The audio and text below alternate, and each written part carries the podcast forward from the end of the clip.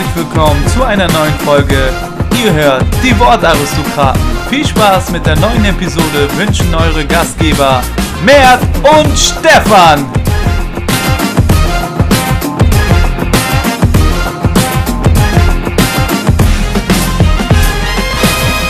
Und da sind wir wieder nach unserem fantastischen Intro. Nein, es ist auch sprite-tastisch, Mert. Sind wir zurück ja, eine neue Folge Podcast Monday und ich freue mich, dass du mich mit einem Lächeln begrüßt. Wie geht's dir denn? Die obligatorische Frage natürlich. Einen wunderschönen guten Tag auch von mir. Mir geht es soweit ganz gut. Die Sonne scheint über Hamburg. Ich weiß nicht, was mit diesem Winter hier los ist, aber ich will nicht meckern. Ähm, wie geht's dir denn? Ja, danke, Mert. Du, ich kann nicht klagen. Ähm, ja, mir geht's auch gut und ich bin heiß auf die neue Folge. Natürlich nicht nur heiß wegen dem Wetter, nein, auch wegen der neuen Folge. Es gibt ein spannendes Thema natürlich. Äh, haben wir auf Instagram gefragt, über was wir so sprechen können. Und da wurde uns ein sehr interessanter Themenvorschlag genannt, ähm, und zwar das Torhüterspiel. Auf das kommen mhm. wir später dann noch zu sprechen. Sprechen jetzt erstmal über die Nations League. Das haben sich dann doch die ein oder anderen äh, ja, Kandidaten da gewünscht bei uns. Deswegen natürlich ignorieren wir es nicht, sprechen wir auch drüber, war ja auch interessant, ja. Äh, weil Deutschland hat wieder verloren, 3 zu 0 gegen die Holländer.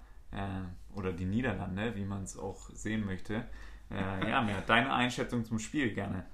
Ja, ähm, Deutschland sang- und klanglos untergegangen, völlig zu Recht verloren, ähm, 3 zu 0.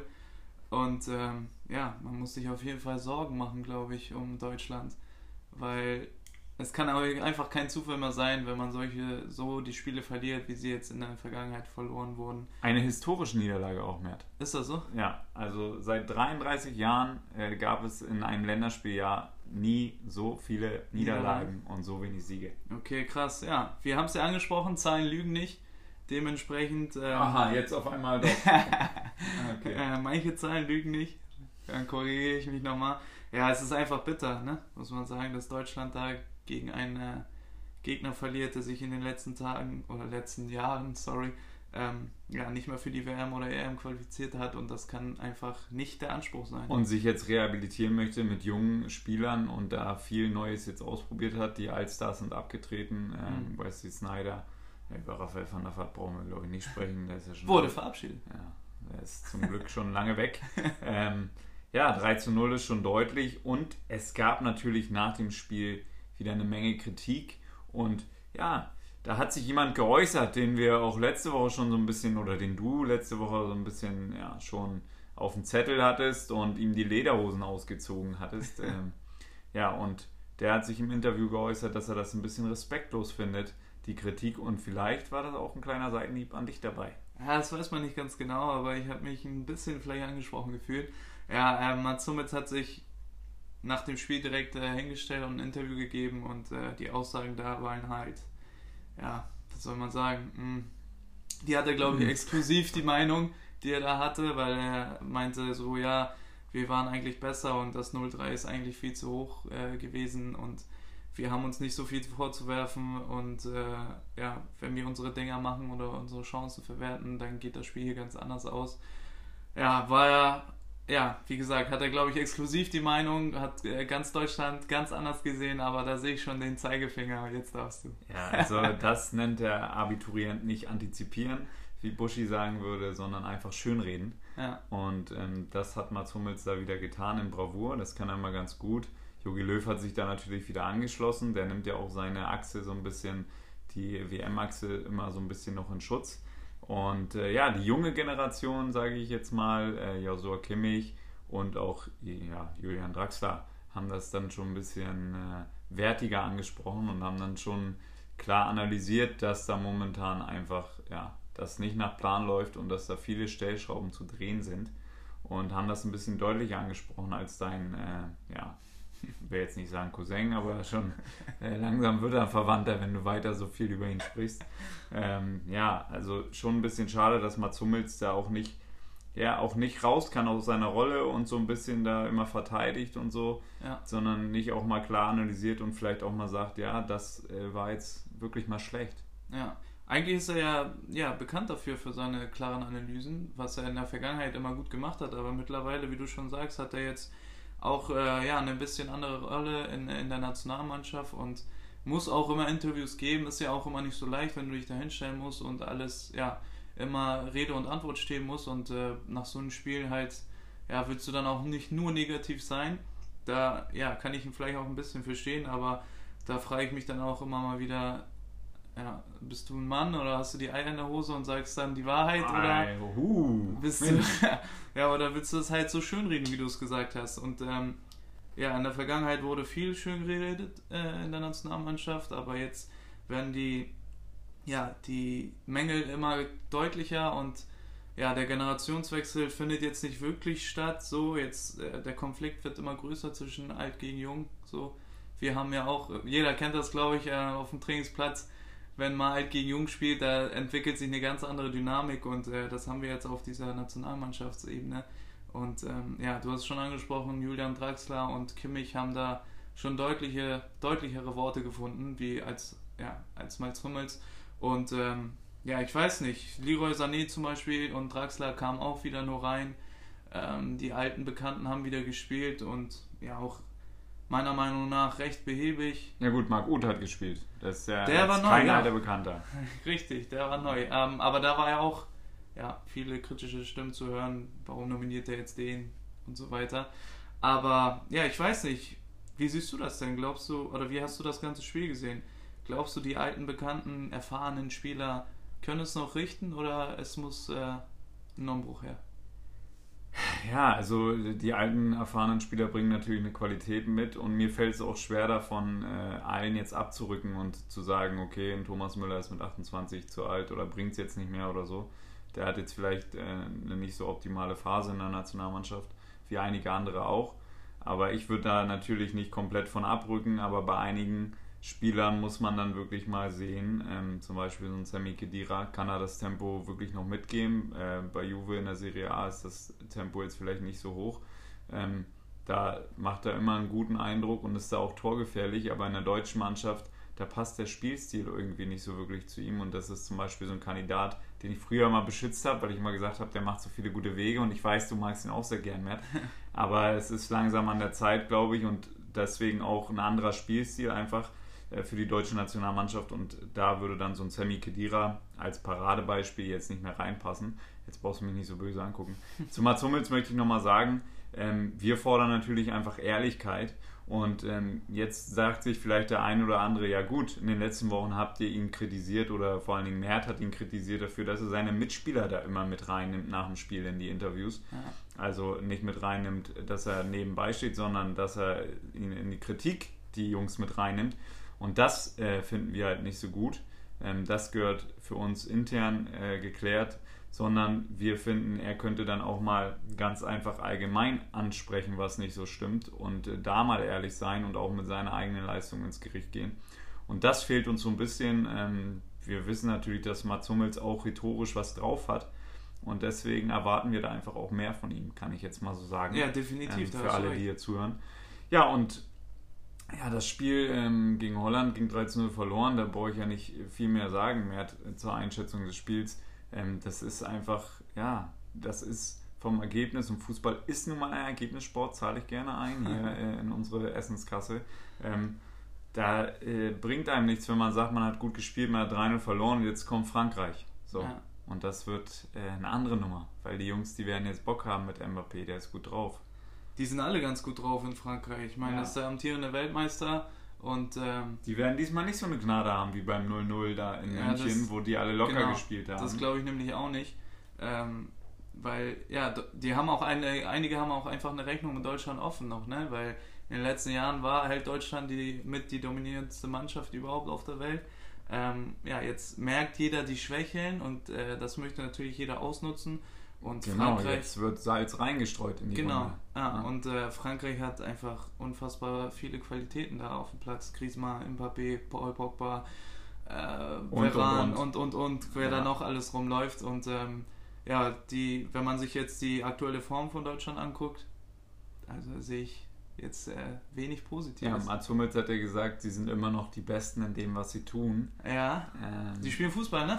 Ja, also es wird natürlich jetzt gegen ähm, Frankreich ja, ein ganz, ganz schweres Spiel und kann natürlich ganz, ganz böse enden, ähm, wenn äh, da nicht in der Einstellung so eine Gradwende stattfindet. Also da muss auf jeden Fall mehr Einsatzbereitschaft her und ähm, natürlich auch mal zurücklaufen für den Mitspieler, wenn er den Ball verliert und da ins richtige Pressing auch mal gehen vorne. Ähm, das machen die Jungs nämlich auch immer nicht so gut. Ja, gerne. Ja, du hast es ja vorhin angesprochen äh, mit dem Spiel, äh, Spielstil. Ähm, da muss ich dir noch mal fragen, was glaubst du denn, was jetzt äh, ähm, passender ist für Deutschland? Momentan war ja eher der Ballbesitzfußball eher das, was sie spielen, aber da haben wir jetzt zu viele Schwächen offenbart, dass wir halt nicht mehr so beisicher sind, beziehungsweise wenig Überraschung, überraschende Momente haben oder jemanden haben, der das 1 gegen 1 gegen ähm, den Gegenspieler löst und dadurch halt äh, ja, in, in, einige Konter gelaufen sind. Was glaubst du, muss man den Spielstil jetzt ändern, gegenüber den jungen Spielern ein bisschen mehr anpassen? Oder sollte man ich da glaube, jetzt man sollte, nee, man sollte den Spielstil anpassen und vielleicht nicht mehr ganz so viel nur auf Ballbesitz setzen, sondern halt wirklich auf aggressives Pressing vorne und aber auch auf schnelles Umschaltspiel, wenn das Pressing mal nicht gelingt, dann zurückziehen ein bisschen ja. und dann den Gegner erstmal so ein bisschen machen lassen, jetzt nicht in die eigene Hälfte von 16er stellen, jetzt nicht Mourinho parkte Bass, der ja. Fossi der Woche also auch wieder dabei, ähm, darum geht es nicht, sondern es geht natürlich darum, dann solche Qualitäten wie Leroy Sané und Timo Werner, die kommen über Schnelligkeit ja. und ähm, die Jungs, die musst du dann auch mal in ihre Komfortzone bringen, das sagt mein Vereinstrainer ganz gerne, Komfortzone, ein schönes Wort im Fußball, finde ich. Und äh, da musst du die Jungs hinbringen und die hast du momentan gar nicht im Spiel. Natürlich, Leroy kannst du auch mal auf 5 Meter durchstecken und dann ist er wie jetzt gegen ähm, die Holländer vom Tor. Ja. Trifft jetzt da leider nicht. Aber die Jungs, die musst du stark machen, weil die sind einfach die Zukunft. Und ähm, ja, muss das für die am besten gestalten, auch so ein Julian Brandt. Ähm, der braucht da halt auch die 1 gegen 1 Situation und dass er dann zum Abschluss kommen kann direkt und nicht noch zehn Spieler vor sich hat, die dann im Zweikampf mit ihm sind, wo er den Ball dann wieder zur Seite rausspielen muss. Ja. So sehe ich das. Ja? Hast du eine andere Meinung mehr? Ich, Gerne, her damit. Ähm, ja, der Spielstil muss meiner Meinung nach definitiv geändert werden, weil ähm, es einfach nicht mehr, nicht mehr passt zu Deutschland, beziehungsweise wie gesagt, man hat jetzt andere Spielertypen und äh, dementsprechend muss man äh, auch sein System ausrichten und wenn ich so eine Spieler habe, die eine Technik und die Schnelligkeit äh, mitbringen wie Werner und äh, Sané und Julian Brandt, das heißt, sie brauchen auch ähm, Richtung Tor ein bisschen Platz, damit sie ihre Schnelligkeit ausnutzen können. Und wenn man dann Beispiel, äh, Ballbesitz Fußball spielt, dann äh, ja, veranlasst das den, äh, den Gegner, dass sie halt immer mehr tief stehen und dann ist der Raum hinter der Abwehrkette. Und ähm, da muss man halt sagen, Deutschland ist da, ja, der Raum ist eng, wolltest du sagen, genau. ja, ist wenig Raum da. ja. ähm, und Deutschland ist da einfach auch zu anfällig, was die Konter betrifft, weil wir das schlecht verteidigen und weil da manche ähm, Verteidiger dann den falschen Schritt rausmachen und damit rausrücken. Das ist wie bei FIFA mehr, auf einmal bist du offen hinten, ähm, weil du da immer den zweiten äh, Mitspieler mit ranholst da für den Zweikampf und das ist fahrlässig. Da muss ich eine Mannschaft aber loben, zum Beispiel Man City hat äh, ja, den relativ gleichen Spielstil und ähm, verteidigen mega hoch, aber da sind die Innenverteidiger halt, gewinnen dann immer die entscheidenden Bälle, beziehungsweise sind immer abgesichert, was äh, jetzt bei Deutschland gar nicht äh, der Fall war. Und dementsprechend kannst du dann auch vielleicht mal als Innenverteidiger, wenn du rausrückst und eine 50-50-Situation hast, so einen 50-50-Zweikampf, der rutscht dann vielleicht mal durch, aber dass dann trotzdem jemand da ist und man den Ballbesitz hat. Ähm, das war jetzt nicht so, wieso, weshalb, warum. Das äh, müssen die Jungs dann auch untereinander erklären, wie es da mit der Kommunikation ist und sowas. Ähm, aber ja, mit dem Spielstil, was ich nochmal sagen wollte, ist einfach, dass man ja versucht, den Gegner vielleicht mal ein bisschen mehr zu locken, weil, wie gesagt, ich glaube, jeder will jetzt Deutschland nochmal zeigen, ey, wir sind besser als ihr, dann, weißt du, das ist ja genau perfekt äh, für Deutschland. Lass sie kommen, lass sie doch probieren und ähm, dann kann man halt die Nadelstiche setzen und dann haben wir auch genug Qualität, um äh, Frankreich da auf jeden Fall wegzuhauen. Aber wie gesagt, die Form momentan ja, aktuell ist halt einfach ja, nicht, nicht, nicht die Form, die den Jungs da auch gerecht wird. Jetzt Boateng ist auch wieder zurückgeflogen äh, nach Hause, Jonathan Tah wurde ähm, nachnominiert, dann äh, Emre Can wurde nachnominiert. Hat jetzt, gleich gespielt. Jetzt wurde Ute das erste Mal nominiert. Die Frage ist auch, vielleicht ähm, haben wir nicht genug Spieler, die Qualität haben. Was mit Max Kruse? Greife ich jetzt mal rein, wird in den Medien immer gefordert. Ja, wird ignoriert momentan. Ja, ich meine, Jogi Löw, Problem. Jogi Löw hat auch äh, in der Woche gesagt, dass die jungen Spieler, die wir jetzt auch angesprochen haben, noch nicht die Top-Leistung äh, bringen, beziehungsweise ja, die Leistung bringen, die an dem Zenit äh, sind, die sie bringen können. Ähm, vielleicht liegt es auch an der Liga, weil, ja, wir haben es gesagt, die Liga ist jetzt nicht mehr so stark wie andere Ligen. Ähm, ja, ja, jetzt oder wird was, ein bisschen zu weit ausgeholt. Ähm, ja, aber was glaubst du denn? Also glaubst du, die haben nicht genug Qualität oder? Natürlich brauchst du auf lange Sicht auch immer ein bisschen Zeit für diese jungen Spieler, um die zu entwickeln. Das ist aber natürlich auch eine Frage vom System und natürlich auch eine Frage im Verein. Da ist man in seiner Komfortzone, man, man fühlt sich wohl, das wird jetzt das Wort der Woche. äh, man fühlt sich wohl, man spielt da, ist eingespielt, man weiß genau die Abläufe, hat die Automatismen und das ist in der Nationalmannschaft natürlich völlig anders.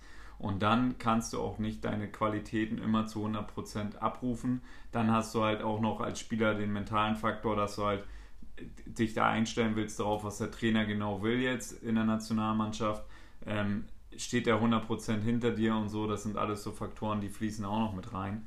Und äh, ja, deswegen glaube ich, dass diese Spieler einfach noch ein bisschen mehr ja, zusammen wirbeln äh, müssen und auch ein bisschen Zeit zusammen brauchen und vielleicht auch einfach mal das Vertrauen brauchen, dass die wirklich mal dann, die junge Garde auch da mal ran darf, auch mal mehr als ein Spiel.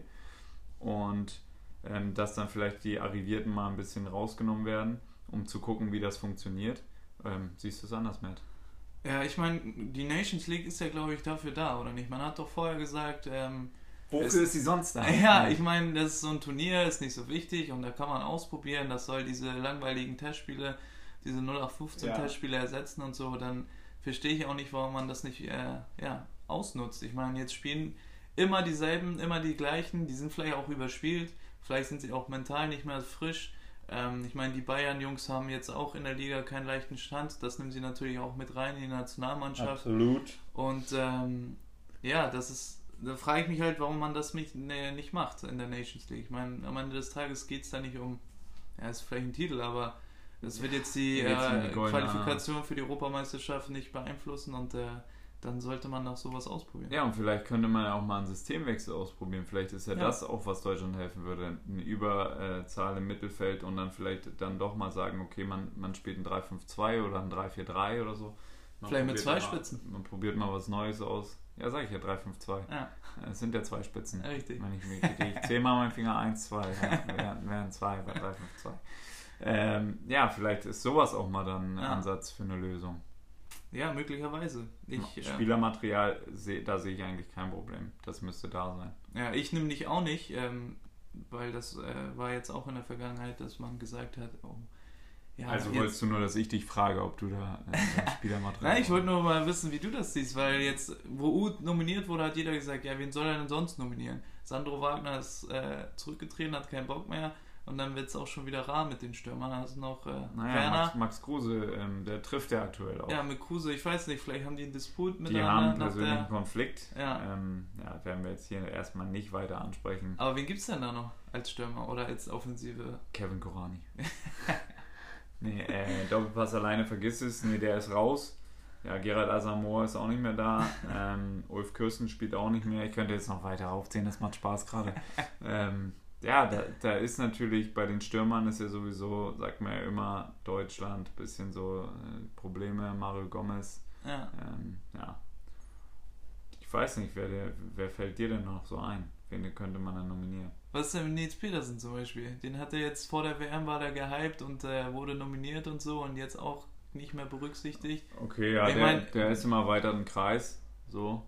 Ähm, den, den hat er, glaube ich, nur als Joker für die WM in Betracht gezogen, aber dann doch halt nicht. Ja, aber viel mehr gibt es auch nicht, ne? Nee, viel mehr gibt es vorne halt nicht. Ist ja Deutschland schon immer eher so die Mittelfeldnation. Ja. Ähm, ja, da, da fehlt uns noch ein schlagkräftiger Spieler.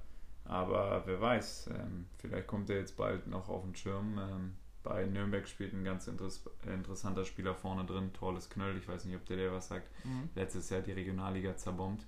Ähm, der hat auf jeden Fall Qualität. Mal sehen. Fiete Arp ist ja auch so ein Kandidat beim HSV und äh, ja, da, da, wird man mal schauen. Ja, da kommt Simon Terodde wird oft genannt, auch 1. FC Köln. Das lese ich immer wieder. Da frage ich mich aber jetzt auch, ähm, ob wir da jetzt Spieler aus der zweiten Liga nehmen. Ja, jubelt er extra nicht. dann so, sucht der Yogi da auf der Tribüne? Ja, weiß ich nicht. weiß ich nicht, wen er da sucht, aber ja. Ja, naja, ähm, gucken wir mal. Ja, weitere interessante Position ist ja auch eigentlich jetzt ähm, die Torwartposition, Mert. Richtig. Da gibt es ja aktuell ein bisschen äh, negative Stimmen, gerade nach dem 1 zu 0 der Niederländer, ja. wo Manuel so ein bisschen durch den Strafraum getont ist. Ja, ähm, ja das Timing war da, sah nicht so gut aus. Ähm, ungewöhnlich für ihn.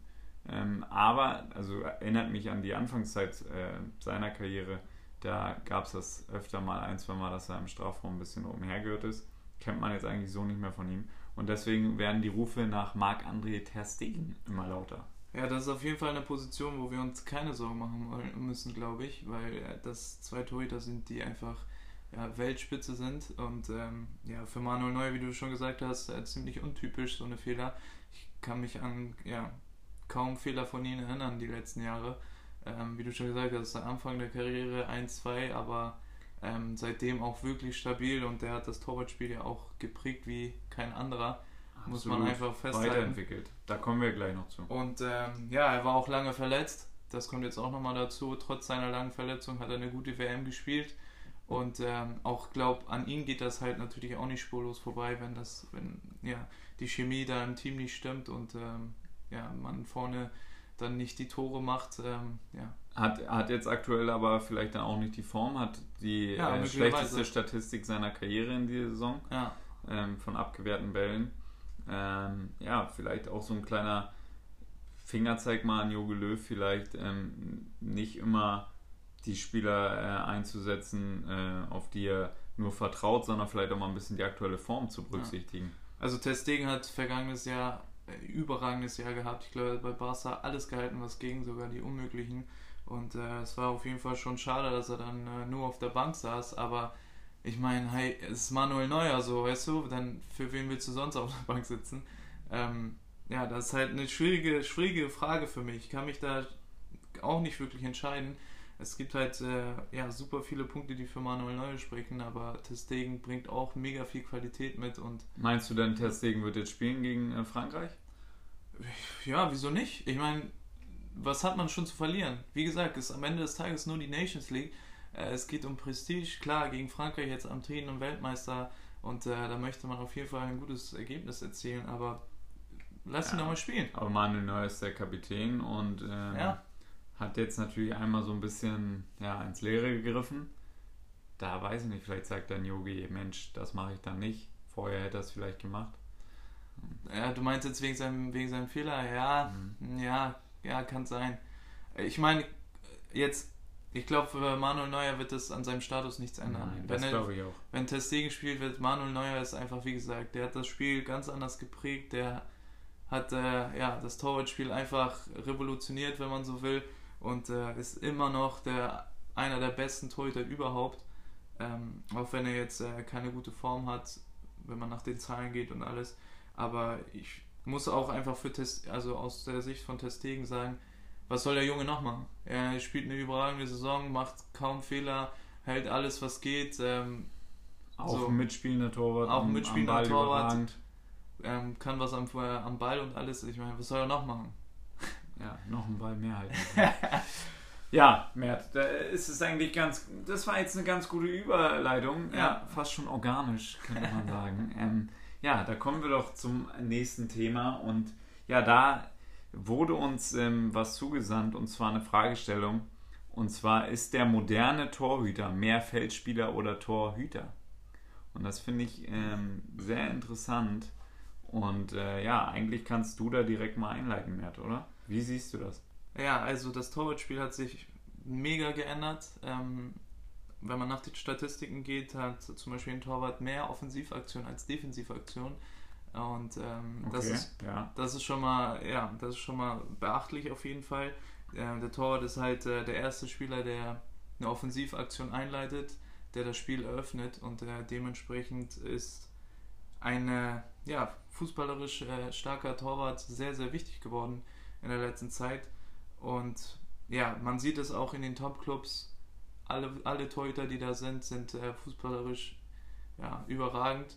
Die haben auch teilweise jetzt, muss ich sagen, Torhüter sind ja mittlerweile auch eine zentrale Position auf dem Feld und wirken so ein bisschen wie als Sechser, Spielmacher, Aufbau. Und ähm, das hat sich in den letzten Jahren halt so mega verändert. Und ähm, dadurch sind auch mal andere Qualitäten vielleicht äh, ja, ins, ins ja, ein bisschen zurückgerückt, wie zum Beispiel Reflexe auf der Linie oder wirklich Torwartqualitäten, also die Qualität mit den Händen. Aber ähm, zwangsläufig, so wie das Spiel jetzt auch äh, sich gestaltet, das moderne Spiel ist einfach ein Torwart, der Fußball spielen kann. glaube ich, ein Muss. Ja, also ähm, wir sehen es natürlich jetzt auch regional hier äh, beim HSV. Ähm, Julian Pollersbeck hat da äh, die meisten Ballkontakte in der zweiten Liga. Ja. Das ist schon ähm, erstaunlich. Ja, ziemlich erstaunlich. Und ähm, da sieht man halt auch, wie sehr sich das verändert hat. Der ist ja wirklich ähm, sehr weit vorne bei der Spieleröffnung ja. und ähm, probiert da jeden Angriff fast einzuleiten und ähm, kommt auf 769 Ballkontakte und 687 Pässe, 582 davon äh, angekommen. Also ist damit absolute Spitze in der zweiten Liga. Das ist schon wie Toni ähm, Groß. Ja, das ist äh, Toni Groß-Niveau. Also das ist absolut äh, krass, sowas zu, zu lesen. Ähm, bin ich sehr überrascht. Ja, das Torwartspiel hat sich auf jeden Fall sehr verändert und ähm, wenn man in, der, in die Geschichte guckt, da gab es einige beeindruckende Torhüter, die da auch schon Veränderungen in dem Spiel geprägt haben. Äh, ich erinnere jetzt nochmal an den Torwart von Paraguay, Chilaver. Hm. Der hat da auf einmal jeden dritten Freischuss reingenagelt ins gegnerische Tor. Ähm, das war natürlich so. Und der erste Torwart, der mir so ein bisschen einfällt, der angefangen hat, mit den Füßen wirklich gut zu sein und so ein Spiel ähm, ja, aufzubauen, war Edwin van der Sar, Mert, wenn du dich noch erinnerst. Richtig, ja. ja passt ja zu den Holländern. Ein sehr, sehr guter Torwart, äh, natürlich auf der Linie sehr, sehr stark, ja. aber ähm, eben auch am Fuß. Ähm, ja, ein sehr, sehr gutes Niveau mitgebracht. Und ähm, ja, ein, ein weiterer Torwart, der äh, das Torwartspiel damals sehr geprägt hat, den kennt jeder von uns, Oliver Kahn natürlich durch seine Aggressivität auf dem Spielfeld, aber auch immer durch seinen Fokus und seine mentale Stärke, die für ihn ja, also das war unglaublich und ja. natürlich Top-Reflexe. Ähm, ja, ein Wahnsinns-Torwart. Und der macht jetzt was ganz Interessantes. Der hat nämlich ähm, so eine Akademie und ähm, die hieß früher, glaube ich, äh, hieß die, ja, ging es so um, um den Torhüter und jetzt mittlerweile heißt es ähm, Goal Play heißt das jetzt. Mhm. Und ähm, das heißt der Torspieler. Ja. Also Oliver Kahn ist jetzt auch schon so fortschrittlich und sieht die Entwicklung und ähm, hat sich auch beschwert, dass bei der WM zu wenig ja, vom Torhüter ähm, Einfluss genommen wurde auf den Spielaufbau ja. und ähm, hat sich da ein bisschen beschwert und hat das sehr, sehr stark kritisiert und das ist ganz lustig, weil er ja eigentlich nie so der Spieler war mit den Füßen. Er hatte mit den Füßen eher ja, mal so ein bisschen Knoten in den äh, Beinen. ja, aber der, ähm, ja, der hat das, äh, wie du das eigentlich auch eben schon gut gesagt hast, ähm, das Überzahlspiel war eines der Themen der WM. Kaum eine Mannschaft hat es geschafft, ein entsprechendes Spielsystem oder Lösung gegen Teams zu finden, die sehr tief und nicht gestaffelt standen. Und da hätte er sich halt gewünscht, ja, dass äh, so eine Art Torspieler, also der Torwart, noch mehr eingebunden wird. Ja, es ist schon krass, äh, dass äh, so ein Torwart, wie gesagt, in, äh, den ja, vergangenen Jahren war es tatsächlich nur so, dass sie ihren Strafraum nur beherrschen mussten. Mittlerweile kommen sie schon bis, bis zur Mittellinie. Und äh, Pollersbeck hast du angesprochen, da ist es natürlich sehr extrem, was Hausbau da für einen Spielaufbau betreibt, weil er ist quasi zwischen den Innenverteidigern und spielt die Bälle nach links und rechts und äh, verlagert da das Spiel. Und das ist schon sehr, sehr krass zu beobachten. Ich meine, wie gesagt, Manuel Neuer haben wir auch eben angesprochen und äh, seine Leistung da bei der WM gegen Algerien als äh, Libero hat, glaube ich, jeder noch äh, im Kopf. Und das ist schon krass, wie wichtig das geworden ist, dass der Torwart äh, wirklich gut am Ball ist. Vor allem auch ja nicht nur als der Libero in Anführungsstrichen agiert, sondern tatsächlich wirklich für Offensivaktionen, Spielaufbau, Spielverlagerung zuständig ist, beziehungsweise auch ähm, ja, die, der, das Tempo steuert mittlerweile, weil jeder weiß, wenn der Torwart einen Ball hat, kann er das Spiel schnell machen oder beruhigt das Spiel mal, wartet mal ab, wie, wie der Gegner steht. Und ähm, es ist auf jeden Fall mega spannend zu beobachten, was, äh, was sich da entwickelt. Ich meine, äh, wie schon gesagt, jedes, jeder Top-Club hat mittlerweile eine spielenden Torwart, wenn ich mir Barcelona angucke mit Testegen, Manuel Neuer, ähm, ja, Liverpool mit äh, Alisson und ähm, ja, ja, das ist schon, das ist auf jeden Fall krass.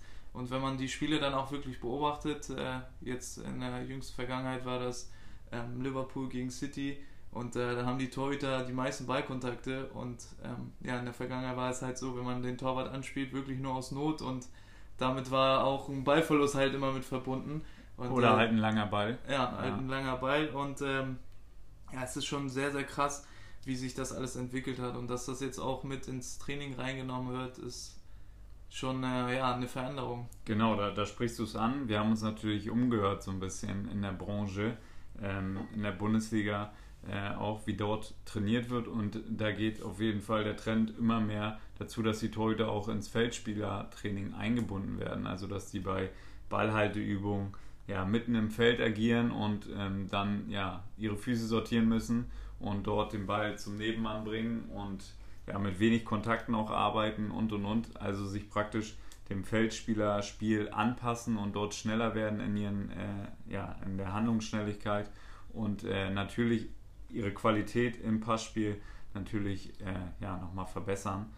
Ähm, also das Torwarttraining ist jetzt viel komplexer als noch vor einigen Jahren. Da wird jetzt auch ein zweiter Torwart noch, ähm, ja, ein Torwarttrainer noch mit hinzugezogen und wird dann, der schießt dann praktisch nur, der andere achtet auf die Technik und ähm, ja, die können sich natürlich dann auch nochmal austauschen, äh, wie das Passspiel ist und was derjenige noch verbessern muss. Und äh, ja, das ist sehr beeindruckend, aber auf der anderen Seite, ja. Risikobehaftet. Risikobehaftet, es wird diskutiert, ob da vielleicht, ähm, ja, ob in den nächsten Jahren nicht vielleicht sogar es schon eher dahin geht, dass man einen ja, fast Feldspieler im Tor haben wird, der dann zwar über gute Reflexe verfügt, aber halt am meisten Angriffe einleiten kann und dann halt nochmal sehr hochrücken kann und dann das Spiel mit aufbauen kann, so wie es beim HSV jetzt ja, ich meine, du kommst aus dem Futsal und ähm, da ist es ja auch gang und gäbe, dass man mal ja, Flying Keeper spielt und äh, du kannst, glaube ich, selber beurteilen, was für einen Vorteil, beziehungsweise dann, wenn es gegen einen ist, was für einen Nachteil man hat.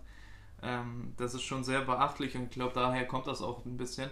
Ähm, da haben sie sich auf jeden Fall ein bisschen was abgeguckt.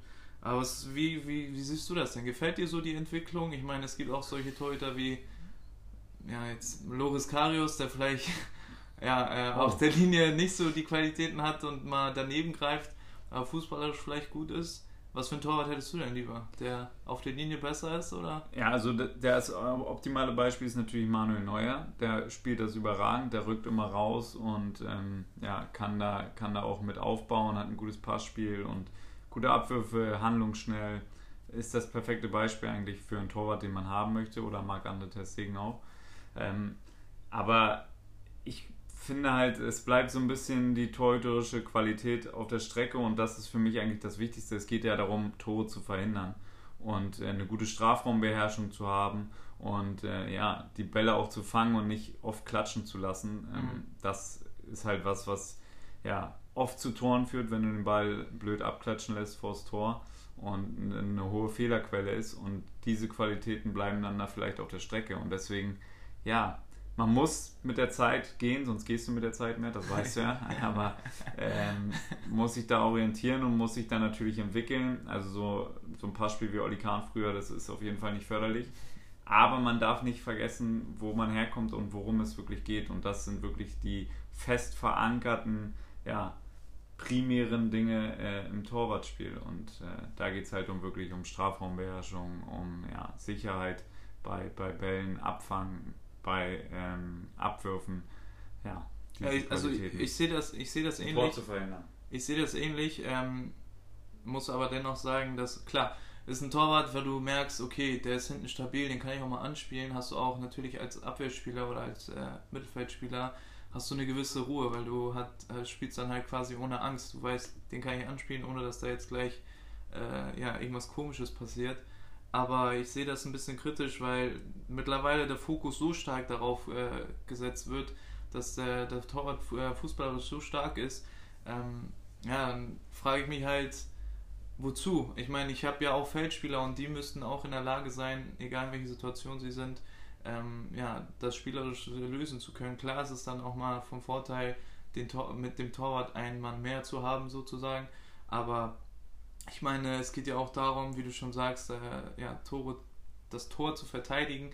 Und was bringt mir halt ein Torwart, der irgendwie die besten Bälle da aus dem 16er spielt, aber wenn er schon Krach hat mit einem äh, 30-Meter-Ball und den nur abklatschen lässt. Also ich, eine gesunde Mischung wäre, glaube ich, äh, perfekt. So Manuel Neuer war in den letzten Jahren, wie gesagt, macht das in, in Perfektion. Der, egal welcher Schuss, der hat null Probleme damit, der fängt sie auch habe Manuel Neuer selten gesehen, dass er Bälle klatschen lässt.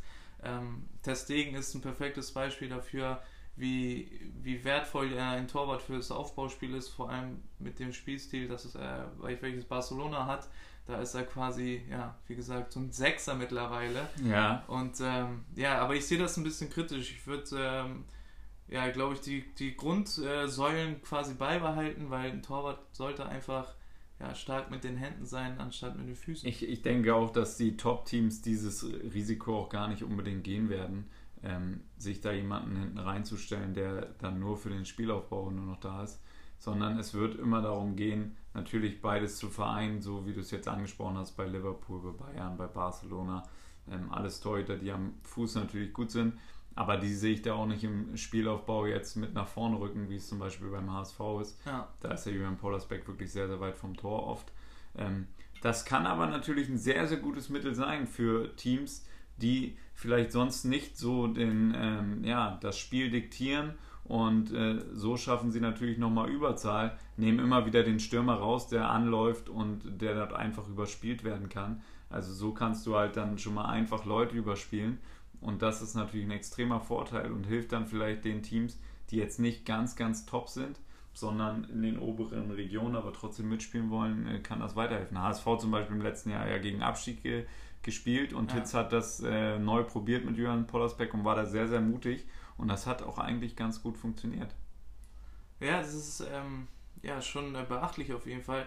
Ich meine, wie du schon sagst, äh, Pollersbeck äh, macht das schon sehr extrem, der ist schon wirklich 20, 30 Meter vorm Tor. Aber ähm, ja, für die Top-Teams, wie jetzt Barca, Bayern und so weiter, glaube ich, geht es da halt auch ein bisschen mehr, wenn du jetzt in der Champions League bist. Und äh, da kannst du halt nicht so viel Risiko eingehen und äh, da gehst du, glaube ich, auch als Torwart nochmal auf Nummer sicher, bevor Absolut, du, ja, bevor du da den Risikoball durchsteckst auf die 6 oder so. Ähm, ja, aber was, was würdest du denn die Tor, den Torhütern jetzt empfehlen? Also ich meine, wenn jetzt hier junger, junger Zuhörer dabei ist, der ist gerade äh, ja, aufstrebendes äh, Torwarttalent. Was würdest du denn sagen? Würdest du sagen, pass lieber auf, dass du technisch, fußballerisch äh, ja, besser wirst oder arbeite an deinen Reflexen und auf der Linie und beim Rauskommen eins gegen eins?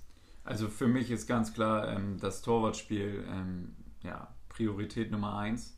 Das ist für mich einfach unabdinglich. Ähm, daran sollte jeder erstmal arbeiten, der Torhüter ist. So, das ist einfach sein ja, Handwerkszeug, das ist das Wichtigste. Ja. Und ähm, das mit dem Fuß, ähm, natürlich gewinnt das jetzt mehr an Bedeutung und du solltest auch einen geraden Ball spielen können, aber ich glaube, es ist das Wichtigste einfach, ähm, wenn du ein überragender Torhüter bist, dann wird dich äh, jeder Verein mit Kusshand nehmen, auch wenn du vielleicht nicht durch zwei Leute durchdribbeln kannst oder einen Haken machst hinten, sondern den Ball einfach wegschießt, dann ist es halt so. Ja. Aber wenn du überragend bist auf der Linie und im Strafraum, dann äh, wird dich jeder Trainer nehmen. So, ganz einfach. Siehst ja. du es anders? Ähm, nee, ich glaube auch, dass es, ähm, ja, ich, es war, der Trend war halt äh, sehr extrem, was äh, das angeht. Ich meine, jetzt versucht auch jeder Tor, ich meine sogar wenn ich, äh, ja, jetzt habe ich noch ein Beispiel, ein Torwart aus der alten Generation, zum Beispiel Gigi Buffon, der, ja, wenn man seine Karriere ein bisschen beobachtet hat, äh, auch mit Italien auch relativ, ja, ähm, ja, nicht so stark war spielerisch, sag ich mal, oder beziehungsweise die Bälle öfter mal einfach blind äh, rausgehauen hat. Ähm, die letzten Jahre mit Juve hat sich das zum Beispiel komplett verändert. Er hat sein Spiel verändert. Ähm, da habe ich öfter immer beobachtet, dass er zum Beispiel die eigenen Innenverteidiger auf Höhe der Grundlinie schon anspielt und da hast du schon gemerkt, okay, sogar so ein Torwart, der, wo du ja der Meinung bist, vielleicht, der hat sich in seinem Spiel Schule. schon gefestigt ja. und alte Schule und der möchte vielleicht nichts Neues mehr lernen. Selbst der hat noch einen Schritt gemacht und sich weiterentwickelt und deswegen spielt er auch immer noch auf allerhöchstem Niveau. Ähm, mal abgesehen davon, dass er natürlich torwarttechnisch Weltklasse ist. Aber es hat schon sehr viel Raum eingenommen. Für meinen Geschmack auch zu viel Raum eingenommen.